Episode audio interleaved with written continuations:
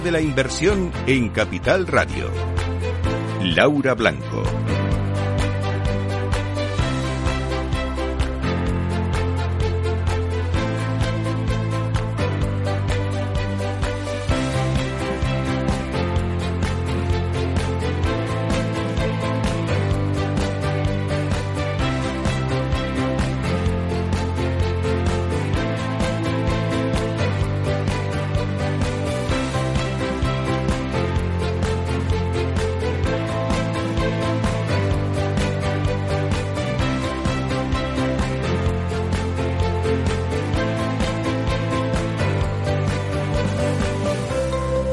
Inflaciones no vistas desde los años 80, precios de los bonos desplomados, bancos centrales aplicando subidas de interés eh, calificadas como jumbo, super size. Esto es 2022, así pasa la historia de 2022, de los mercados en 2022 a, a, bueno, al recuerdo. Y nosotros queremos conocer ahora en qué momento estamos, pero sobre todo el mercado que viene. ¿Qué pasa con la inflación? ¿Hemos tocado techo? ¿No hemos tocado? ¿Qué se ha descontado por parte del mercado de deuda? ¿En qué punto encontramos oportunidades interesantes en las emisiones corporativas? en los bonos soberanos puede haber sustos en el ejercicio 2023 cuando quizás hemos pensado que lo peor ha pasado ya. Qué interesante en esta decimoprimera edición del Día de la Inversión en Capital Radio desde la Bolsa de Madrid podrá hablar de renta fija, podrá hablar de inflación, podrá hablar de depósitos, de cuentas remuneradas, de la gestión de patrimonios. Jaime Albella desde AXA Investment. Jaime, ¿qué tal está? Gracias por acompañarnos. Buenas tardes, gracias a vosotros. Muy chulo el todo vamos, hacerlo desde la bolsa, ¿no? Tiene cierto yo ven, llevaba sin venir aquí yo creo que muchos años, me ha hecho ilusión. Desde antes del COVID, por supuesto, no, seguro, ¿no? seguro, sí, sí. Y es, es, es, es chulo, ¿no? Recordar lo, lo que había aquí, ¿no? Comentábamos, era tan tranquilo pero claro, esto hace 20, 25 años pues tenía que ser un hervidero, ¿no? De... Bueno, por aquella, por aquella época había, había la inflación, no claro. como la que tenemos ahora, un poquito pero, menos, pero... un poquito menos, pero teníamos sí. inflación, pero es seguro que la última vez que usted pisó esta, esta madera, este parqué, esta bolsa, la inflación ni de lejos estaba dando los quebraderos de cabeza que da ahora, ¿no? Porque de hecho venimos de unos años en los que pensábamos que esto nunca iba a volver, aunque siempre hubo voces, ¿no? Que decían, bueno, algún día la inflación volverá, ¿no? Eh, tanta liquidez de los bancos centrales acabará y bueno, se han juntado todos los factores para dar lugar a, al resultado de este 2022. Total. Yo, yo la verdad es que, bueno, tengo la suerte que, que bueno, mi padre me trajo aquí en plan cultural, ¿no? A verlo en, en los 80, que en los 80 sí que eh, teníamos una inflación no de doble dígito, pero cercana al doble dígito, sobre todo en Estados Unidos. Y la verdad es que es, es, curioso, ¿no? Porque los que hemos estudiado empresariales, pues al final, o, o cuando estudias las teorías monetaristas, estudias que cuando se incrementa la base monetaria, tiene un impacto la inflación, ¿no? El, el, el famoso de inflación es masa monetaria por velocidad del dinero, ¿no? Que, se estudia en la carrera. Y nos tiramos desde 2008-2009, donde casi multiplicamos por cuatro la base monetaria en Estados Unidos y la inflación no aparece, ¿no? Yo creo que, que es una doble pregunta, ¿no? ¿Por qué no aparece durante toda la, la década del 2010 hasta el 2020 y de, de golpe aparece en 2022, ¿no? No aparece eh, a lo largo del, de, la década, de, década del 2010 porque la velocidad del dinero se reduce casi a cero. Se imprime mucho dinero, llega a los bancos, pero los bancos no lo prestan, se queda alocado en sus balances, ¿no? Pues para, para al final, eh, eh, bueno, pues, pues reservas suyas, desapalancar el balance y demás. Y luego de golpe, yo creo que igual que cometimos un error enorme, ¿no? Toda la sociedad, todos los consumidores, ¿no? Nos tiramos desde 2003, 2004 hiperconsumiendo, o sea, con una tasa de ahorro negativa, prácticamente el menos 15%, gastando mucho más de lo que ingresábamos, todo lo metíamos en la hipoteca, en deuda, el coche, los muebles, las vacaciones. Y, y nos encontramos de golpe, claro, en, en 2008-2009 un, un, endeudamiento muy alto de los gobiernos, muy alto de los consumidores. Eh, nos pegan un susto grande, pasamos todos, de hecho, la, la, la, por ejemplo, el parque móvil en el 2007-2006 en España la, la, la, edad media era como 7, 8 años y pasamos... Ahora están 15, creo. Es el tema. En 3, 4 sí. años casi pasamos a 13 y ahora en 15. O sea, pasamos de hiperconsumir a, al lado contrario. ¿no? Eso hace que la inflación no permee. O sea, al final no entra en la sociedad. El consumo se reduce, pero porque tenemos que desapalancarnos. Hacemos los deberes, hacemos los deberes, y porque, bueno, sobre todo los consumidores, el, el, nosotros mismos, no los gobiernos, eh, nos desapalancamos prácticamente 30% del PIB, pasamos de una deuda del 90 y pico por ciento al 70 y pocos, hacemos los deberes, con lo cual ya la velocidad del dinero en cuanto nos prestan vuelve a circular, que es lo que ha ocurrido eh, sobre todo en 2020-2021, que encima en 2020 añádele que los que mantuvimos el empleo, si no empleo físico vía ERTES, no consumimos, nos tiramos dos años con ahorrando, ¿no? una tasa de ahorro cercana al 20%. Entonces le sumas lo que se imprime, lo que ahorramos y ya 2022, desgraciadamente, la invasión de, Ucrania con un shock de oferta, pues tenemos el cóctel que hemos tenido, ¿no? Se te dispara la, inflación. El problema de la inflación, como, como bien decía yo creo Paul Volcker, ¿no? Los años 80 y es que como él decía una metáfora muy divertida, ¿no? Que la inflación es como la pasta de dientes, una que sale el tubo es muy muy complicado volverla a meter. Y ese es el gran problema, no solo la inflación que estamos viviendo realizada, sino que ha empezado a permear en, en todo tipo de servicios, materias primas, eh, bueno, eh, consumo, eh, eh todo lo que es vacaciones, todo permea la energía en vacaciones, en y entonces ahora es muy complicado, porque en cuanto esto, la, rueda de la inflación empieza a rodar, en cuanto la pasta de dientes se sale el tubo, es muy complicado volverla volverla a meter. Porque bueno, de ahí en parte eh, los mensajes de los bancos centrales eh, con esas subidas super jumbo intentando dar un mensaje, ¿no? Y a veces se decía, bueno, con lo que tarda una subida de tipos de interés realmente en ser efectiva eh, en, en, el mercado, realmente lo que se pretende es que el Banco Central eh, frene la expectativa que tenemos de anclaje de la inflación. Es casi más la expectativa que la... De hecho, los bancos centrales, yo creo que hay que hacer cierta crítica constructiva, ¿no? Ha, sido un doble error, ¿no? Porque yo creo que, que tener los tipos bajos desde 2008 es un error, tan bajos, tanto tiempo, eso hace pues que, que se bueno y, incrementando la base monetaria y ahora de golpe cuando es una inflación de costes no es de demanda agregada o sea al final tú subes tipos y cuando subes tipos tienes una elasticidad en la demanda de la gente, consumimos menos. Uno, el que va apalancado y dos, eh, porque te cuesta más el, dinero, ¿no? Pero el problema es que de, esta inflación ya el problema adicional es que es de, es de oferta, es de costes. Entonces, hasta que no se solucione los cuellos de botella, tanto China como eh, toda la invasión de Rusia, que desgraciadamente no sé cómo acabará, eh, pues el shock de oferta va a seguir. Con lo cual, aunque subas tipos, puedes generar una estaflación, que es a lo que creo que podemos ir, con una probabilidad altísima. Y yo siempre digo, vamos, esto no lo he leído en pero siempre digo que los bancos centrales, que tú lo has dicho muy bien, ¿no? Con el objetivo de la inflación, yo si fuera un banco central, mi objetivo no sería la inflación, sería optimizar el PIB real, no el nominal, el real, el ajustado por inflación. O sea, lo que hay que optimizar es la, es la, es, es, el, es la actividad real ajustada por inflación, no la inflación, porque yo creo que nos podemos cargar la economía con todas estas subidas. Pero eso lo hace más Estados Unidos que Europa, ¿no? Estados Unidos más flexible. Siempre tiene un objetivo de inflación, pero bueno, pues eh, coordinado con actividad. son mucho más dinámicos eh, frente al ECB, que siempre ha sido más ya de la época ¿no? de, de, de Duisenberg, de Trichet y demás hasta que no llegó Mario Draghi, Super Mario, no, el Banco Central Europeo no, no, vamos, no, se flexibilizó como se ha flexibilizado ahora. Pero, pero es un problema porque al final luchas contra la inflación y nos podemos cargar la economía, que es lo que mm. puede ocurrir. En esas estamos. Eh, yo les iba a plantear a ustedes, porque no solo está Jaime Albeilla aquí. Ya, lo que pasa es que ya no sé si preguntarle, por ejemplo, a Ricardo Comín cuándo fue la primera vez que vino a la bolsa y que de ahí se desencadene la conversación en torno a la inflación, si ha habido techo o no, porque eh, sí que quiero plantearles a ustedes y a los oyentes que si yo les pregunto si ha tocado techo la inflación, no, no pretendo hacerlo eh, a, modo bola de cristal. Es, es, es el planteamiento general. No me importa que la inflación se haya tocado techo hace cuatro meses en Estados Unidos, ¿no? Creo que fue en junio a partir de ahí empezó a caer, o este mes, el, momento en el que estamos, ¿no? Las tendencias, que es lo que realmente a nosotros nos importa. Don Ricardo Comín Bontobel, ¿qué tal? Encantado, encantado. Yo no, yo la primera vez que vine aquí a mí no tuve la suerte que me trajera mi padre. Eh, yo ya llegué eh, trabajando y ya no había corrillos. Eh, me perdí ese momento. no, no creo que sea más joven, pero más tardío. Antes incluso dicen que había barandilleros, ¿no? Que iba, estaban arriba de todo, ya no eran ni, los corros, ¿no? Los que ah. simplemente se apoyaban en la barandilla y a, mirar.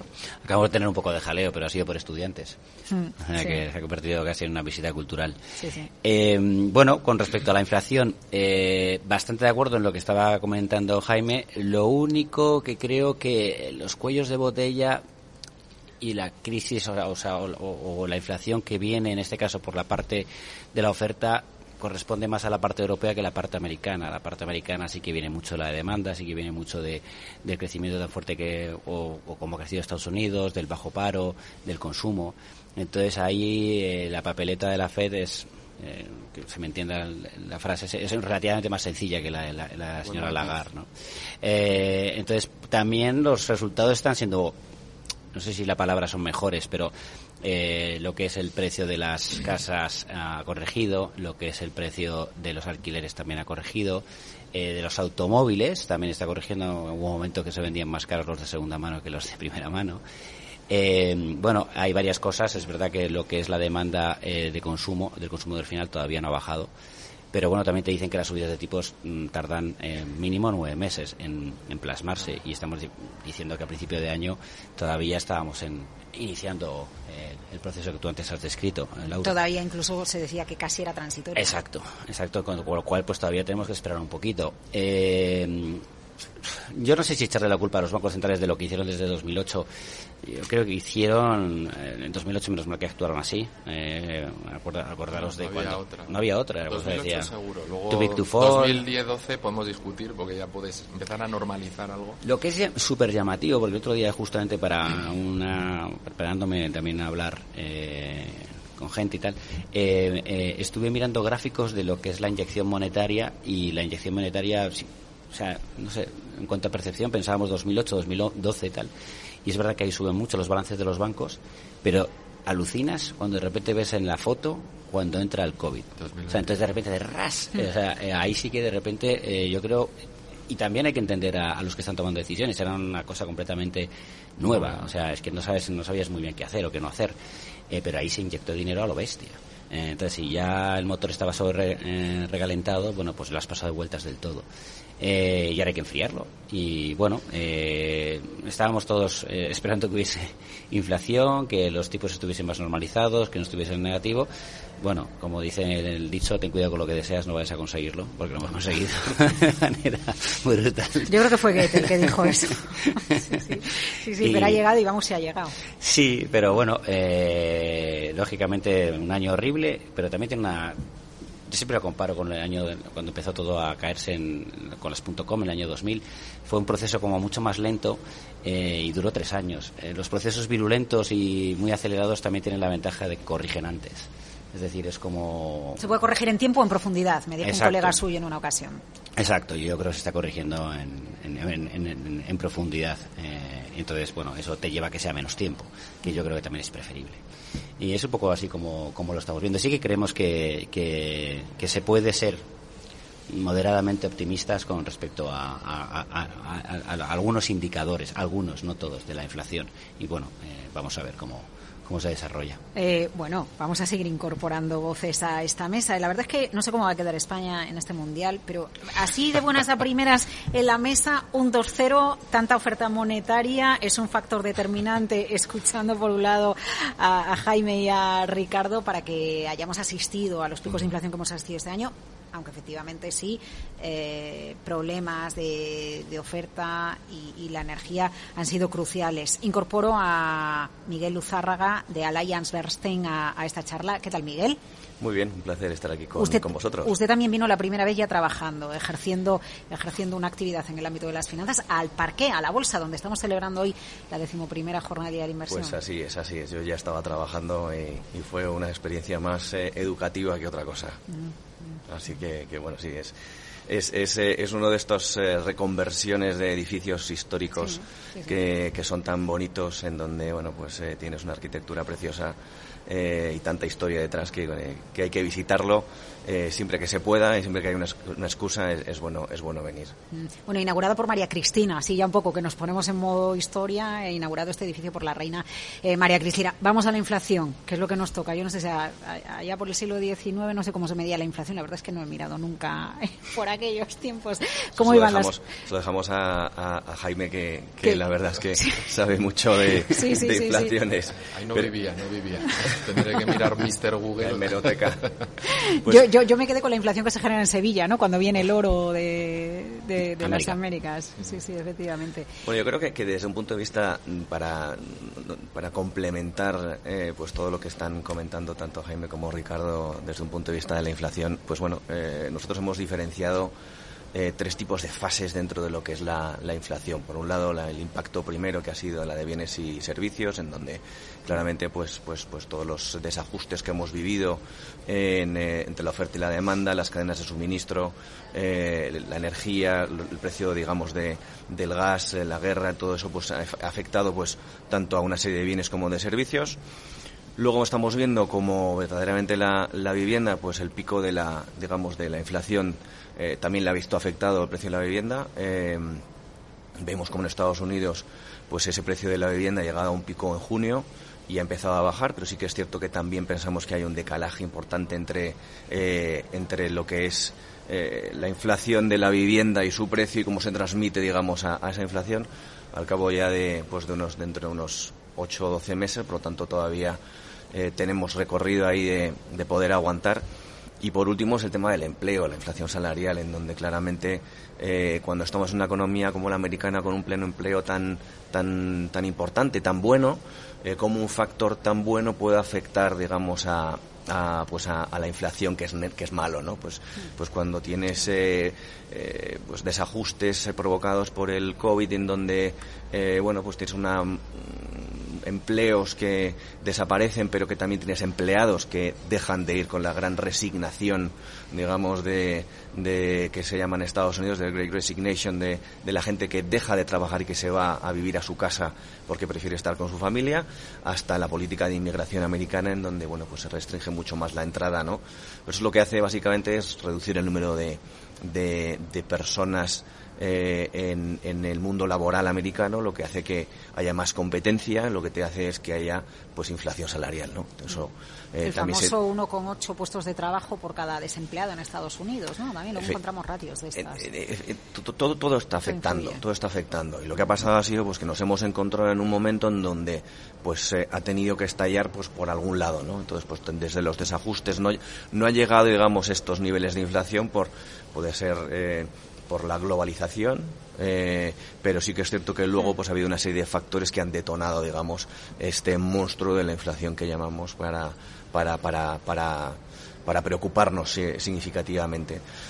El tiempo, el tiempo es lo importante a día de hoy. Mm, las medidas son las que son, son las medidas tradicionales de los bancos centrales que no tienen otra, eh, pero sí que es cierto que, que vamos a ver inflaciones altas, vamos a ver eh, la, inflación media histórica de ese 2%, o ese objetivo de los bancos centrales del 2%, eh, está lejos eh, y muy probablemente no lleguemos el próximo año a, ese, a ese 2%. Eh, por lo tanto, vamos a seguir viendo unos niveles altos de inflación y, y probablemente se mitiguen un poco por todos los efectos de estas subidas de tipos, pero, pero claramente no volveremos a ese 2% en el 23. Yo no sé si, si, incorporar, bueno, además de incorporar a Borja Rubio desde Bene Banco a, esta charla, Borja, ¿qué tal? Muy buenas a todos, un placer estar aquí. Eh, no, sé si, si, incorporar entonces a lo mejor algún término, el, el término recesión, para, eh, cogiendo el guante que nos deja Miguel Luzárraga, plantearnos otra cosa es que estas subidas de tipos de interés, no tanto en Estados Unidos, por sus niveles de, empleo, por eh, la fortaleza que registra ahí la economía, pero sí a lo mejor en Europa, que, se acabe produciendo un aterrizaje forzoso de la inflación por un frenazo económico o ese escenario a día de hoy no se está contemplando y, se contempla un escenario de inflación, aunque sea más suave de la que tenemos ahora, durante un largo periodo de tiempo. Bueno, lo que ha dicho antes Ricardo creo que es importante no diferenciar lo que es la parte americana de la parte de la parte europea. Nosotros pensamos, bueno, no es que nosotros los pensemos, es que si la política monetaria puede funcionar en, una inflación más de demanda, como está ocurriendo en Estados Unidos, y estamos viendo varios elementos y componentes de la inflación con un carácter más cíclico, que están incluso eh, cayendo en términos intermensuales, la energía, eh, la venta de, coches y, camiones, por ejemplo, eh, la ropa, eh, y eso es totalmente diferente a lo que está ocurriendo en, Europa, ¿no? Lo que antes decía, en Europa hay un problema de oferta. Entonces, mientras ese problema en el que tú has cambiado las reglas del juego de tu principal proveedor eh, y tienes que buscar otros proveedores y a otros precios, pues eso va a ser mucho más complicado llegar a reducir esa inflación mediante política monetaria tradicional o, o no convencional, ¿no? Como lo queramos definir. Pero yo creo que eso es importante definirlo. Y en Estados Unidos eh, no lo sabemos, pero a día de hoy es cierto que los mercados, si vemos los tipos de interés que estiman a un año nominales eh, o con, con, las, con las inflaciones a las que se están cubriendo, medio con, con un SWAT de inflación, por ejemplo, se está creyendo que la Reserva Federal llegue a un entorno del 3% a la inflación el año que viene, que es lo que llaman el indicador de, de fiabilidad de Powell, ¿no? Entonces, bueno, vamos a ver, ¿no? Si eso si eso es así, pero yo creo que hay diferencias diferencias importantes. Lo que sí que es cierto que lo que hablamos, que, en Estados Unidos, pues ya estamos viendo desde junio, creo, llevamos cuatro meses en la general, pues eh, decayendo y, y veremos ¿no? cómo, cómo, cómo evoluciona. Nosotros vemos un poco más problemas ya no solo por la rigidez de la economía y las dificultades que tiene Europa respecto a Estados Unidos, que la solución en el corto plazo llegue antes en, en Europa que en, que en, Estados Unidos, ¿no? Por, por, por, esos elementos sobre todo de, de, oferta. Bueno, las soluciones en Estados Unidos siempre llegan antes. Siempre llegan antes también, Laura, totalmente. Así es, así es. Y bueno, ya estamos viendo los efectos. Otra cosa es que se alcance en ese largo plazo una inflación de, de objetivo del 2, del 2%, ¿no? Veremos. El mercado por el momento un año más o menos sí que sí que sí que lo está creyendo. Nosotros a lo mejor no somos tan tan optimistas, ¿no? Pero esa es eh, ese es un poco el escenario. De ahí cuando, cuando vamos a hacer máximos o cuando vamos, digamos, pues es, un ejercicio que complicado sí. de, de, realizar. Más, eh. más, allá de la bola de cristal, efectivamente, efectivamente. ahora la clave es entender eh, qué viene, porque quizás el mayor sufrimiento eh, en el mercado de bonos ya, ya lo hemos visto. Yo sé que quiere Ricardo hablar. Vamos a hacer una pequeña pausita. Enseguida más con Jaime Albellaxa Investment, Bontobel, Ricardo Comín, Alliance Bernstein, Miguel Uzárraga y EBN, Borja Rubio. Somos Mazapanes Barroso. En nuestra empresa elaboramos productos con ingredientes seleccionados siguiendo una tradición artesana transmitida de generación en generación desde hace más de un siglo. Te llevamos el auténtico mazapán artesano desde Toledo a tu casa.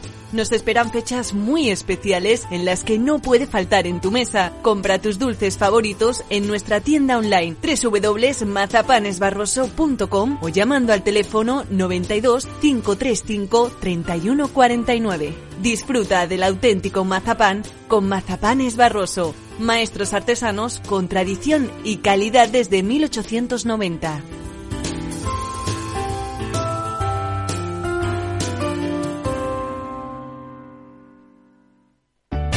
Conecta Ingeniería es el programa que acerca la ingeniería a la sociedad. Todos los miércoles de 10 a 11 de la mañana en Capital Radio con Alberto Pérez. Conéctate. Para personas inquietas, Capital Radio.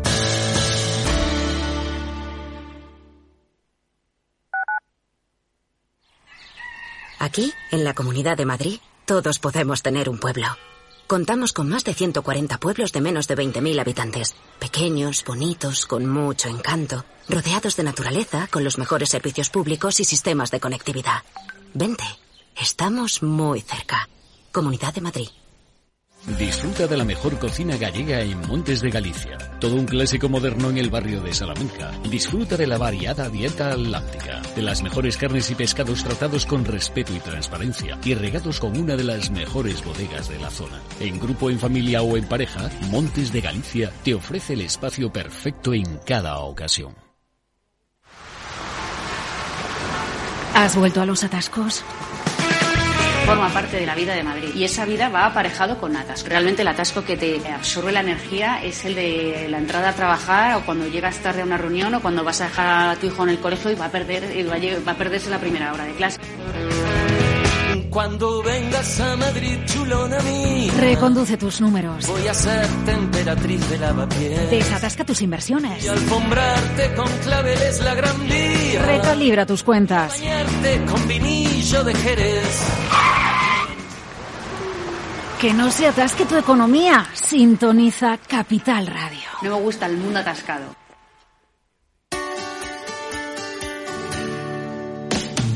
Humanos en la Oficina, el programa más divertido y de mayor influencia en el mundo de las organizaciones, con el presentador de mayor audiencia en el mundo del capital humano y speaker internacional Miguel Ángel Pérez Laguna. Todos los viernes a la una de la tarde en Capital Radio. Capital Radio, la genuina radio económica.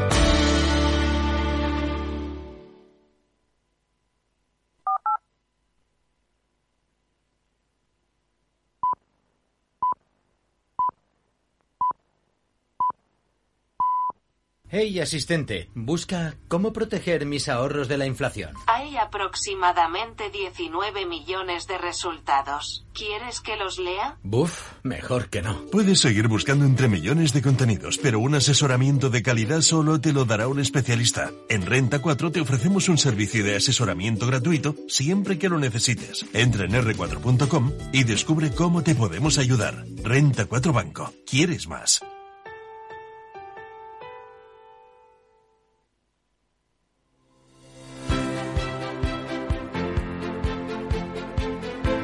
En Capital Radio, Día de la Inversión. Laura Blanco.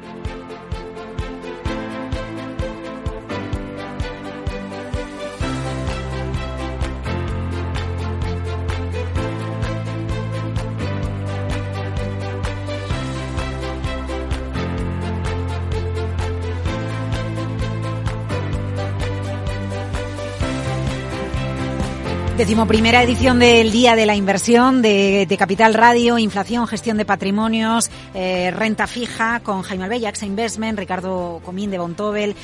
Miguel Luzárraga de Allianz Bernstein o, Borja Rubio de, de EBN. Eh, y pedía la palabra, eh, Ricardo, lo que pasa es que en esta pausa, como nos hemos ido del metaverso a, bueno, yo qué sé, ¿no? A, eh, hemos, viajado por el tiempo y hemos hablado de lo rápido, de la ley de Moore, sí, efectivamente. Bueno, estamos en un, en un contexto de inflación con la gran duda de, de qué va a pasar ahora, ¿no? Y si una recesión la va a poder frenar o si la Reserva Federal va a poder frenar la inflación antes en Estados Unidos y a partir de ese momento entonces qué viene. Bueno, no, lo que, estábamos, lo que quería comentar es, claro, que ahora hay otra variable que le va a complicar todavía mucho más la, ecuación, a, sobre todo a la señora Lagar, eh, que es el tema de, bueno, estamos oyendo en los medios de comunicación que se puede estar pergeneando un acuerdo, eh, algún tipo de acuerdo para la solución de, la invasión de Ucrania. Y, y, bueno, claro, si de repente se llega a un acuerdo, hay una retirada de tropas, eh, eh, la, la, pregunta es, vale, ¿y qué va a pasar después con las sanciones de Rusia? ¿Qué va a pasar con el tema, la, inflación que te ha metido el, la invasión eh, de Ucrania, tanto en la parte, en este caso, de materias primas, como en este caso, pues, bueno, de materias primas de energética, como puede ser en la materia prima de, la alimentación? Estaba hablando, estábamos hablando antes que, que efectivamente que hay algunas materias primas que puede llegar a corregir más rápido y otras que lo vemos complicado porque sería muy raro que de repente le, levantasen todas las sanciones a, Rusia. Bueno, y el Nord Stream no está. hay, hay, infraestructuras que están dañadas y que de un día para otro no se pueden solucionar. Sí, pero eh, desde un punto de vista de, esa hipótesis, eh, yo creo que hay dos efectos claros. El primero es eh, el efecto del mercado, que evidentemente lo va a ver como como una noticia muy muy buena, como lo, lo sería, eh, y veríamos un, un, rebote importante de confianza en el mercado, pero sí que es cierto que seguirían, eh, seguiríamos teniendo un problema severo en, eh, las tensiones del precio de tanto del gas como de la energía en general, sobre todo en Europa. Entonces, pues bueno, a ver esas fuentes, digamos, de energía por dónde podrían venir para entonces eh, pero a día de hoy eh, los problemas siguen siendo los mismos desde un punto de vista energético y como dice Ricardo no vamos a pensamos o, no, no, se piensa que se les vaya a levantar el veto a, a, Rusia eh, por, por, por, llegar a una tregua o llegar a un acuerdo y parar digamos la guerra no entonces bueno si digo cosas hay que verlas con, con, mucho cuidado, pero, pero, pero sí que esto que el efecto que nosotros pensamos que podría ocurrir en el mercado sería positivo, pero habría un problema de calado de, todavía en el mercado en esas tensiones eh, energéticas. Sobre todo la parte energética, esta mañana estaba leyendo que ya España ya tiene 40% de la producción energética en renovables. Y las renovables no deja de ser algo completamente eh, impredecible al final dependes de que haga sol, al final dependes de que haya viento, al final dependes si se separa el viento y deja de hacer sol, pues te suben los precios otra vez un montón. Es decir, no, hay la que tampoco la había antes, el petróleo de repente subía muy fuerte, pero bueno, ah, hay todavía menos No, pero bueno, por ejemplo, si, si nos centramos en los años en los que se va a quitar la energía nuclear en España con el cierre de los reactores y es el 20%, si, si no hay viento ¿no? y no hay sol, gas. ¿Y de dónde viene ese gas? Exacto. O de Noruega, o viene de Rusia. Y si Rusia sigue con sanciones, pues eh, ahí tienes uno de los grandes eh, proveedores eh, que, que, no, que no puede proveer o que se le impide proveer y lógicamente pues ahí la inflación será, será pertinente. Eh, ¿Qué puede pasar con el mercado de deuda? A ver, en los últimos tiempos sí que había escuchado que, que, se habían congelado las emisiones precisamente por, por los tipos que se habían alcanzado. De, de ahora en adelante, ¿qué? Porque ahora yo ya no sé si a, a las rentabilidades interesantes que se encuentran todavía en el mercado puede ir eh, el inversor, qué expectativa hay en el precio y en el comportamiento de, la deuda.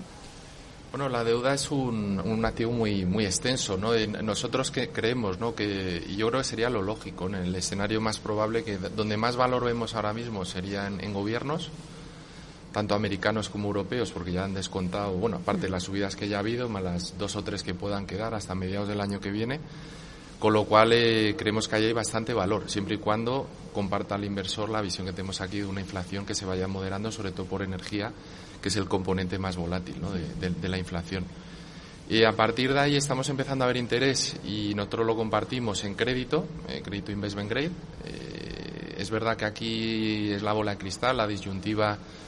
Y, bueno, esta semana que tuvimos un, reuniones con un gestor americano que vino y la disyuntiva de inversores grandes ¿no? de España un poco es si invertir ya en investment grade cuando estamos hablando, y de hecho aquí lo acabamos de comentar, delante de una posible recesión. O sea, ya empezamos con la dificultad de invertir, ¿no? ¿Cuánto hay en precio y cuánto no? En investment grade, eh, que, no, que no hay defaults, eh, es más fácil verlo, es decir, es más fácil hacer los números y, a las tires a las que están los bonos, eh, sobre todo que, que, la mayoría de la subida de las tires de los bonos de crédito ha sido por la parte de gobierno. Entonces, si estamos positivos en gobierno y no vemos una super recesión, creemos que Investment Grade eh, también podría ser buen momento para ir haciendo cartera, ¿no? Eh, sobre todo pensando que la inflación baja, con lo cual tu costo de oportunidad también, mm. uno, modere en la parte nominal y luego tu costo de oportunidad, tu pérdida de valor por una inflación que hasta ahora ha sido muy alta, es menor. Y luego donde tenemos más dudas, y ya no solo la visión de AXA pero los inversores que hemos visto esta semana, es en Hayil, porque en Hayil sí que es verdad que con esta subida tan fuerte ¿no? de, tipos, todavía con unas tasas de default muy bajas, en la zona del 2%, el caso de AXA que estamos más negativos que el mercado, eh, pensamos que las tasas de default en Hayil americano podrían pasar el, el 5%. Entonces eso no estaría descontado ahora mismo en, en, las tires que nos pagan los, los bonos Hayil, que, que, bueno, que están pagando por encima del 8%, ¿no? Que llevamos años llorando, todos, yo el primero, ¿no?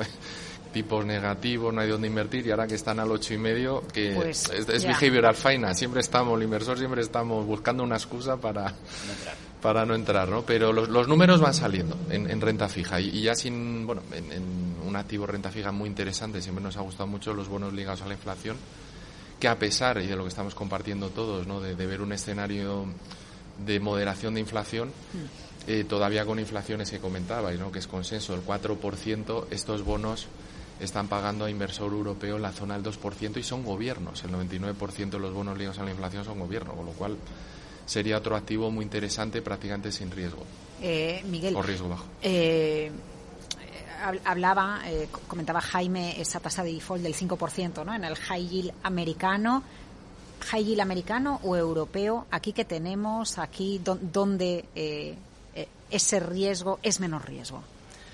Bueno, yo creo que después de tanto tiempo en donde no hemos podido hablar de la renta fija, hay que daros la enhorabuena para, por sacar esta, esta mesa de renta fija, en donde, en donde cualquier gestor a día de hoy está positivo. Y ahora es cuando eh, liamos a los oyentes, ¿no? porque eh, bueno, nosotros sí que pensamos que hay valor en high Desde la Bernstein también tuvimos un gestor la semana pasada y hablaba muy bien de, de toda la eh, de, la posicionamiento de, de high Y de hecho, eh, nuestro enfoque es más en Europa que, en Estados Unidos, precisamente por la composición del, del, índice de referencia, en el cual, pues bueno, no tenemos compañías energéticas, por ejemplo, eso lo que, lo que te hace es eh, eh, tener un, una calidad crediticia más más, o sea, más pura o, mejor que lo que tiene Estados Unidos, pero luego además tiene, se, une pues los fundamentales, las tasas de default que nosotros estimamos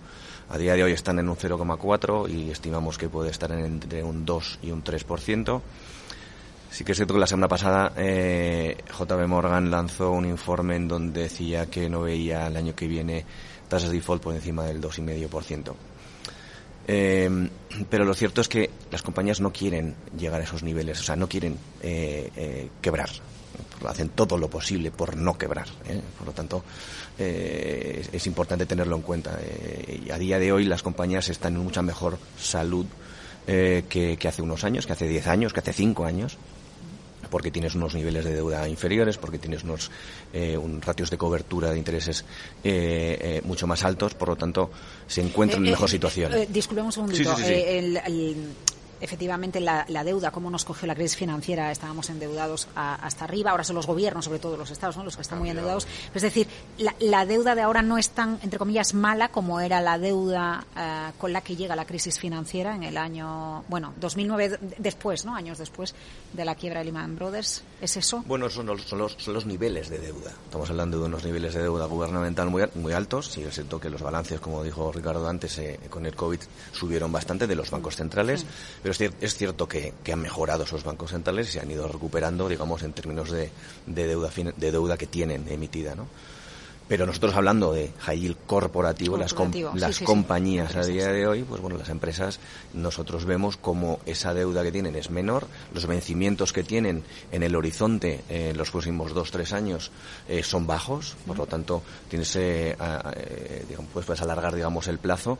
A unas tires eh, que como anunciaba eh, antes Jaime, pues, pues estamos hablando de un 8, 9 o 10%. Por lo tanto, siempre que hemos llegado a esos niveles históricamente, no te hablo del último mm, de los últimos cinco, de los últimos 25 años, siempre que hemos llevado esas tires de un 9-10%, hemos visto rentabilidades en los siguientes 12 meses eh, de doble dígito. Por lo tanto, encima si le unes que si inviertes en Europa no tienes ese riesgo de divisa, eh, de cobertura de esa divisa que te, está penalizando en un 3%, pues te estás, eh, por el carry, digamos, de, lo que puedas tener en cartera, pues te estás embolsando ese 9-10%, eh, lo cual está muy bien.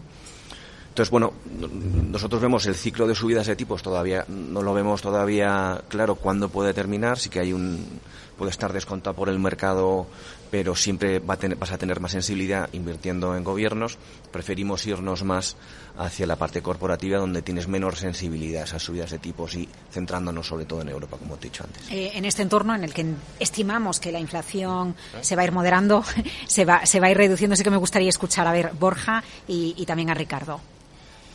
Bueno, el mercado siempre tiene, y en este caso yo creo que todavía más evidente, dos lecturas muy claras. Eh, hemos visto un año en el que prácticamente se ha estresado a niveles máximos al inversor más conservador, caídas medias en, perfiles ultraconservadores eh, en torno al, al 15%, un poco estoy hablando aquí con números muy gruesos pero también esta segunda lectura eh, de años en los cuales ese inversor no tenía alternativas, eh, incluso hasta la de estar en liquidez con una inflación controlada, pues podía, podía ser una, alternativa, perdiendo pues un y medio anual aproximadamente. Se, algunos se quedaban así o se veían obligados a, pasar de ahorrador o, inversor muy conservador a, a coger más riesgo. Y eso, ese escenario que ha cambiado radicalmente. En, antes hablamos de la velocidad de las cosas, ¿no? Pues eh, en este caso eh, ha sido muy evidente, ¿no? Y se plantea un escenario, yo creo que para los próximos años mucho más optimista, ¿no? Para el inversor más, más conservador, que a lo mejor no, no es necesario por cada unidad de riesgo eh, adicional que coges, digamos, coger más, ser un perfil un poco más, más agresivo. Yo creo que ese escenario es, es más positivo y en cuanto a lo que hablábamos antes, ¿no? Nosotros, respecto a Miguel, sí que somos un poquito más optimistas respecto al high yield. Eh, los niveles a los que paga, analizando un poco también el, riesgo de crédito, nos parecen, nos parecen atractivos. Así que es cierto lo que decía Jaime, que bueno, la tasa de fall seguramente se van a incrementar y además es un indicador con, cierto decalaje del ciclo, o sea, no es un indicador adelantado y las condiciones eh, financieras estresadas, pues eh, poco a poco lo, lo, iremos viendo, pero sí que nos, sí que nos gusta. Y, bueno, pues eh, aunque todavía, nos, aunque sí que pensamos que las expectativas de subidas de tipos eh, están bastante estresadas, sobre todo yo creo que la parte americana, sin saber muy bien hasta dónde va a llegar, todavía los eh, bueno los tipos están más más nerviosos en el corto plazo y, sí que a lo mejor nos inclinaríamos más por cortos plazos de la curva en Estados Unidos, cubriéndonos siempre la divisa para eliminar ese efecto de, volatilidad que la parte europea, ¿no? Eh, la parte europea sí que a lo mejor puede quedar un poquito más de margen, tampoco mucho más. No vemos que los tipos, eh, desde nuestro punto de vista, ¿no? los tipos de referencia pues estén en torno al 3,5-4%, sobre todo por, por el entorno de deuda que hay, que hay en Europa y y eso creo que, es difícil que, lo veamos. De hecho, el Banco Central mm. Europeo está siendo mucho más, más tibio en ese, en ese sentido que, la Reserva Federal. Entonces, somos bastante optimistas en general con, la renta con la renta fija. ¿no? Nosotros en las carteras las tenemos de forma muy, muy globalizada. Eh, pero... es que estaba yo pensando, disculpen porque parece que estoy todo el día hablando de fútbol y tampoco es que yo vea tantos partidos, pero eh, es verdad que, quien es de un, de, un equipo es de un equipo es de otro, ¿no? Eh, Claro, yo siguiendo un poco lo que usted decía, pensaba, claro, quien hubiera cogido la subida de la renta variable, por ejemplo, con las tecnológicas o con determinado tipo de producto, ¿no? Hubiera sabido hacer caja a tiempo.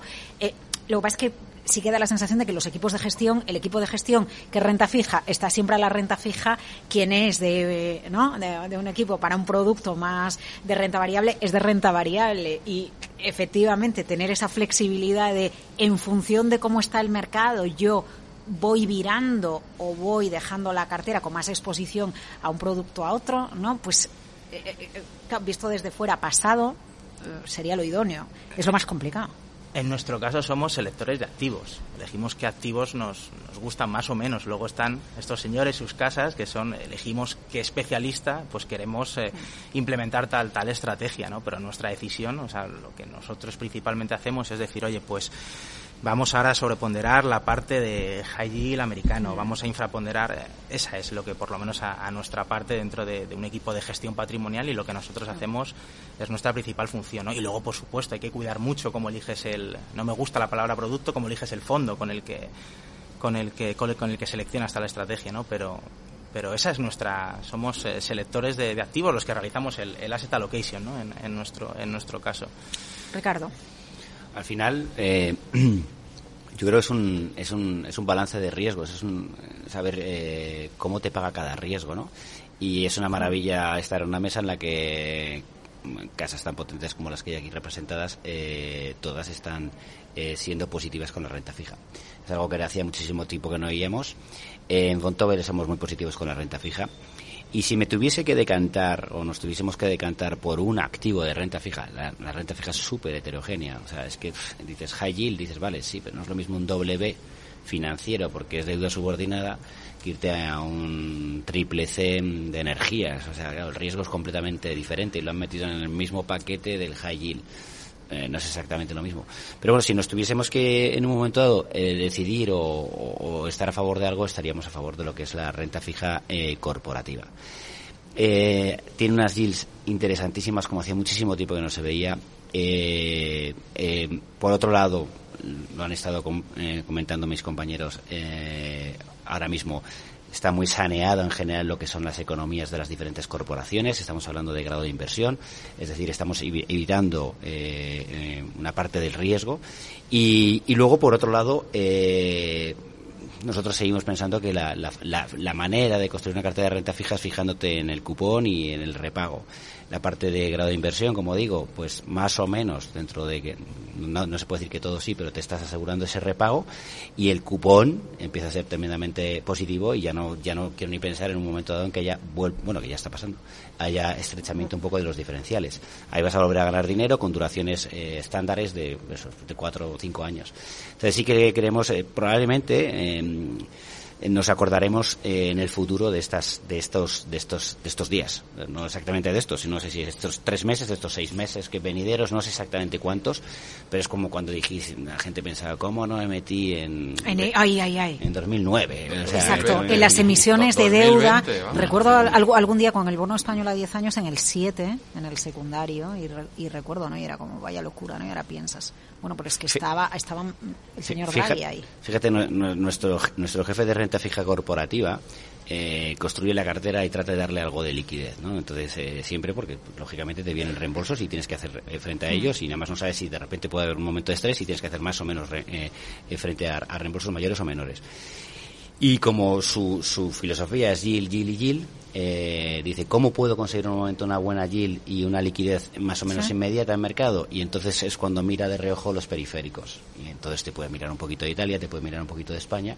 Es que estábamos en la bolsa y en las pantallas, eh, las más modernas, estaba antes echando un vistazo a las primas de riesgo. Decía, es que cómo tenemos la portuguesa, cómo tenemos la irlandesa, o sea, eh, para, para ese riesgo a la vuelta de la esquina recesión, o que se da por hecho, ¿no? que viene recesión, cómo está todo de tranquilito y con rentabilidades positivas. Hombre, ahí también eh, la señora Lagarde y la ECB han dicho que, lógicamente que la parte más eh, que te puede amar, te puede, perdón la expresión, pero te puede montar más el follón en, el, mercados que lo van a apoyar, que esa es la parte periférica. Entonces, entre comillas, está lanzando un mensaje de eh, papá Europa va a reaccionar si las cosas se ponen muy feas. No vamos a dejar que pase como pasó en 2011. entonces, bueno, eso da una cierta tranquilidad.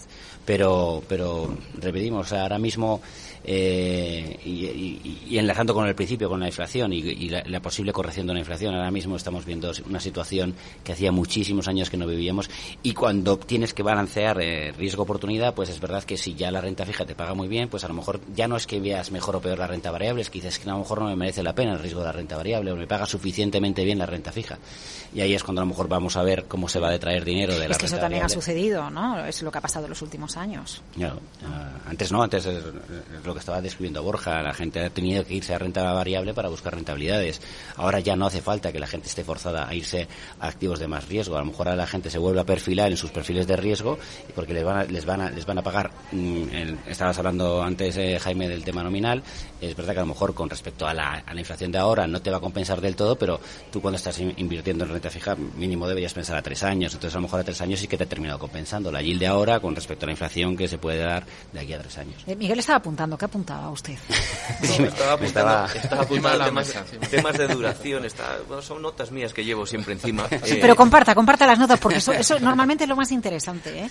Las notas al final tomas reflexiones. cuando eh, Yo tomo nota de, todo, entonces pues bueno, aprendes de, cuando habla Jaime, Borja o, Ricardo, ¿no? Entonces, pues bueno, pues si me acuerdo de cosas y en este caso pues pienso que por ejemplo, hablaba una cosa de la duración, pues bueno, hay que diferenciar eh, Estados Unidos de lo que de, lo que es Europa y, bueno, las, duraciones que tenemos en, Europa pues son eh, en high yield europeo son más bajas que las de, de, Estados Unidos. Por lo tanto, es un factor que nosotros también pensamos que es, que es eh, adicional interesante.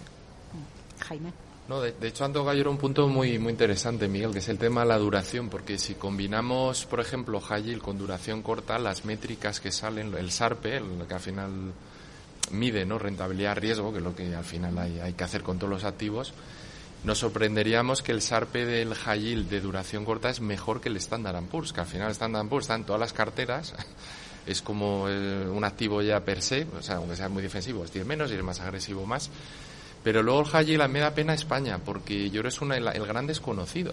O sea, yo, yo de hecho reconozco que lo descubrí bastante tarde, porque era gestor de renta variable y, bueno, en AXA, obviamente, por motivos obvios, tenemos mucha renta fija, prácticamente el 80-90% de los activos, y descubres un poco el high y te llevas a sorpresa, por ejemplo, no ha habido dos, dos eh, años consecutivos de rentabilidad negativa.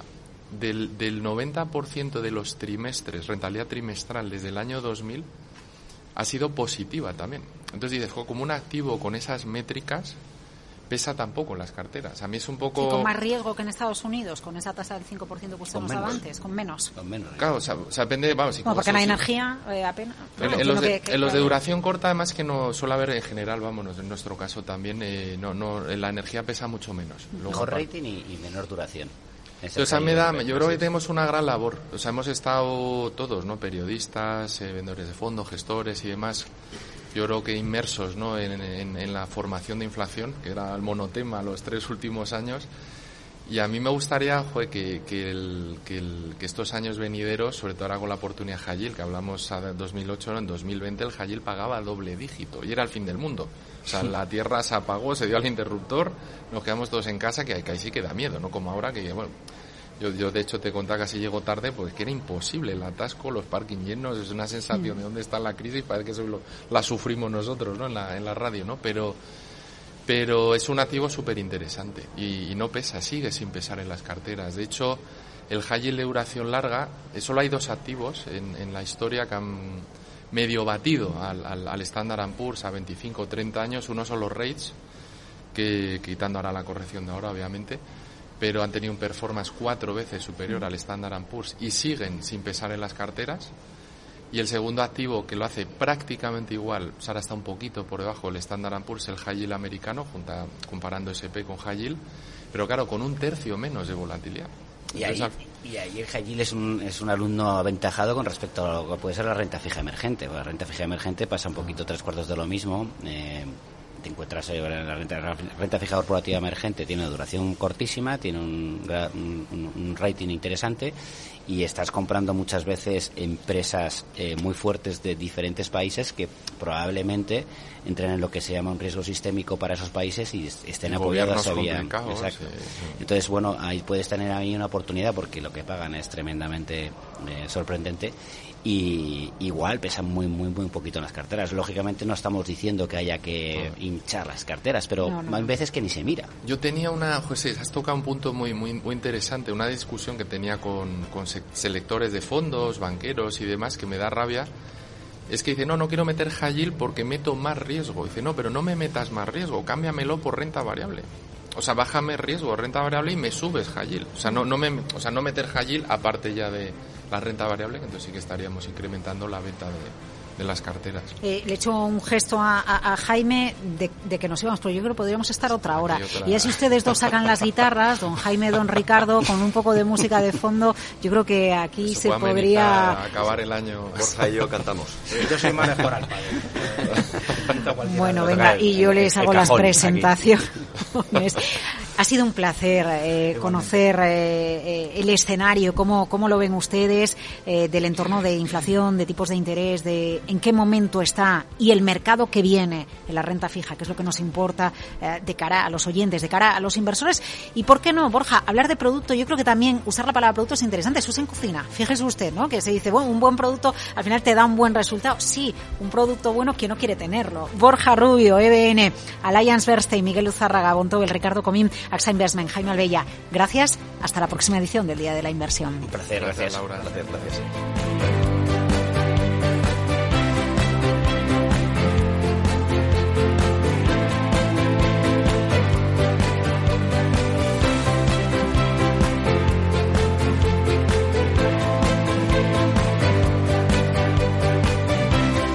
Capital Radio, la genuina radio económica.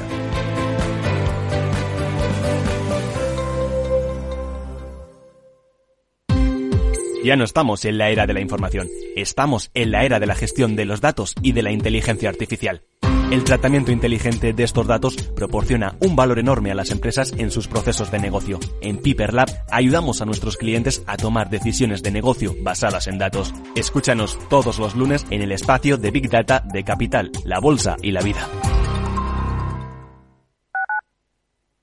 Gráficas Naciones. Más de 50 años de experiencia en el sector de las artes gráficas. Apostamos por la última tecnología tanto en impresión offset como en digital y gran formato. Realizamos todo tipo de impresión. Tarjetas de visita, folletos, libros, vinilos, decoración y montaje de stands. Más información en el 91 629 2145 o en gráficasnaciones.es. Disfruta de la mejor cocina gallega en Montes de Galicia. Todo un clásico moderno en el barrio de Salamanca. Disfruta de la variada dieta atlántica, de las mejores carnes y pescados tratados con respeto y transparencia y regados con una de las mejores bodegas de la zona. En grupo, en familia o en pareja, Montes de Galicia te ofrece el espacio perfecto en cada ocasión. Esto te estás perdiendo si no escuchas a Luis Vicente Muñoz en Capital, La Bolsa y la Vida. Antonio Garamendi, presidente de la COE. Habría que evaluar, eh, y para eso también está la mesa, nos podríamos sentar, y me da igual si hubiera que cambiar la ley, un salario mínimo que se acogiera o que se acoplara eh, a cada uno de los territorios de este país, porque la realidad es que la propia negociación colectiva también va en función de esos territorios. Es diferente cuando vemos el convenio del metal, por ejemplo, pues de Vizcaya es muy diferente al convenio del metal de otra provincia, e incluso del propio País Vasco. Y yo creo que esa es la realidad eh, y es por eso por lo que estamos diciendo este tema. No te confundas. Capital, la bolsa y la vida con Luis Vicente Muñoz, el original.